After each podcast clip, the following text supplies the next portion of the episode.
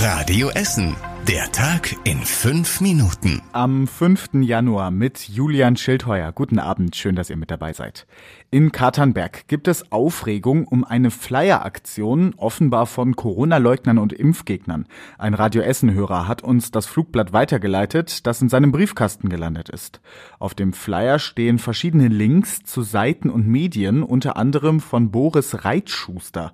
Er war erst kurz vor Weihnachten von der Bundespressekonferenz ausgeschlossen worden. Reitschuster hatte daraufhin von einer Säuberungsaktion gesprochen. Auf dem Flugblatt stehen außerdem viele falsche Behauptungen über die Corona-Pandemie und falsche oder aus dem Zusammenhang gerissene Zitate. Die Polizei Essen wusste von der Aktion bisher nichts, ist aber auch erst zuständig, wenn beispielsweise zu Straftaten aufgerufen wird.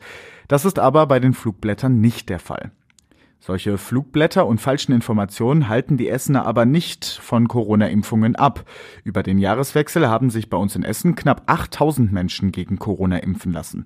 Die meisten Impfungen gab es nach den Weihnachtsfeiertagen und dem 2. Januar bei der Kinderimpfaktion in der Grugerhalle. Da kamen gut 1700 Kinder, fast alle zur Erstimpfung.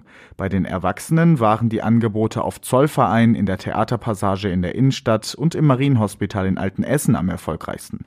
Weiterhin lassen sich aber die wenigsten das erste Mal impfen. Einen ausführlichen Überblick und eine Einordnung zu den Zahlen findet ihr auf radioessen.de. Den Messebauern in Essen sind durch die Absagen der Messe im Januar wieder zahlreiche Aufträge weggebrochen.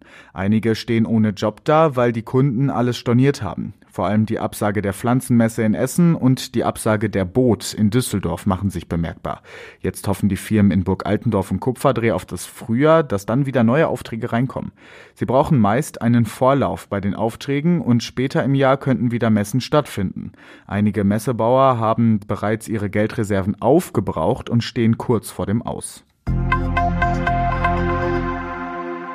Der stinkende Geruch der Emscher soll in einigen Monaten weg sein. In den ehemaligen Abwasserfluss quer durch unsere Stadt wird seit einigen Tagen kein Abwasser mehr eingeleitet. Das Ergebnis des jahrzehntelangen Emscher-Umbaus. Elias Abavi von der Emscher Genossenschaft ist schon jetzt stolz auf das Ergebnis im Grunde genommen riecht man jetzt schon weitestgehend nichts mehr. Es kann natürlich sein, nach äh, Regenfällen, dass eben so ein paar Sedimente nochmal aufgewirbelt werden. Da sieht die Emscher dann schon mal wieder etwas trüb aus und da kann auch der ein oder andere äh, Geruch nochmal rüberwehen. Aber es ist auf keinen Fall mehr so wie früher. 170 Jahre lang war die Emscher die Kloake des nördlichen Ruhrgebiets. Vor 30 Jahren wurde dann damit begonnen, das Abwasser in Rohre unter der Erde zu verlegen und die Zuflüsse wieder natürlich zu gestalten. Mehr zum Stand des Millionenprojekts lest ihr auf radioessen.de. Die christlichen Kirchen in Essen planen auch im neuen Jahr weiter unter Corona-Bedingungen. Bischof Overbeck hat im Gespräch mit Radio Essen gesagt, vieles, was Kirche ausmache, sei im Moment nicht möglich. Er rief die Menschen außerdem dazu auf, Impfangebote anzunehmen.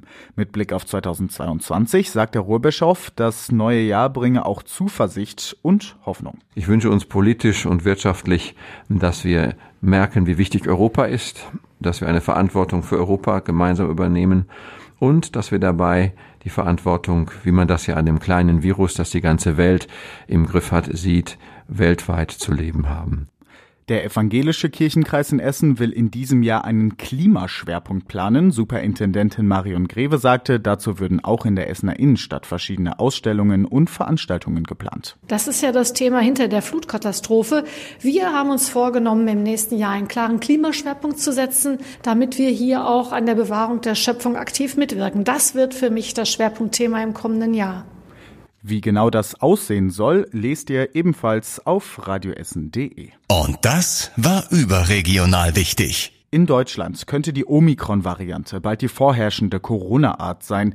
Innerhalb eines Tages sind die Fallzahlen um 20 Prozent gestiegen. Aktuell sind es knapp 43.000 Fälle in ganz Deutschland.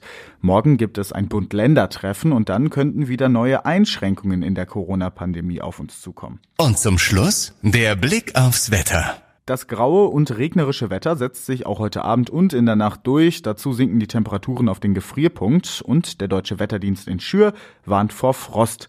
Morgen wird's dann besser, vormittags ist es sogar sonnig. Außerdem bleibt es den gesamten Tag trocken bei um die 6 Grad. Alle aktuellen Nachrichten aus Essen könnt ihr natürlich jederzeit nachlesen, geht online auf radioessen.de. Ich bin Julian Schildheuer und wünsche euch jetzt erstmal einen schönen Abend. Das war der Tag in fünf Minuten. Diesen und alle weiteren Radio Essen Podcasts findet ihr auf radioessen.de und überall da, wo es Podcasts gibt.